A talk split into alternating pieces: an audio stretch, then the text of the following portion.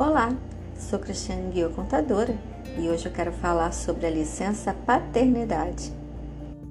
A licença paternidade foi incluída na CLT no artigo 473, no capítulo 3 da CLT, com o objetivo de possibilitar que o pai faltasse ao trabalho um dia útil para fazer o registro do seu filho recém-nascido, considerando o estado da mãe que recém deu à luz. No entanto, a Constituição Federal de 1988, em seu artigo 7, no capítulo 14 e o artigo 10 do parágrafo 1 do ato das disposições constitucionais transitórias, ampliou esse período para cinco dias.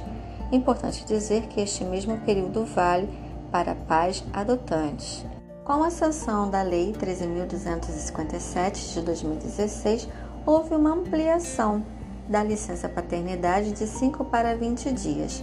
No entanto, tem eficácia apenas para os trabalhadores de empresas que participam do programa Empresa Cidadã. Bem, essas foram as dicas contábeis de hoje e até a próxima.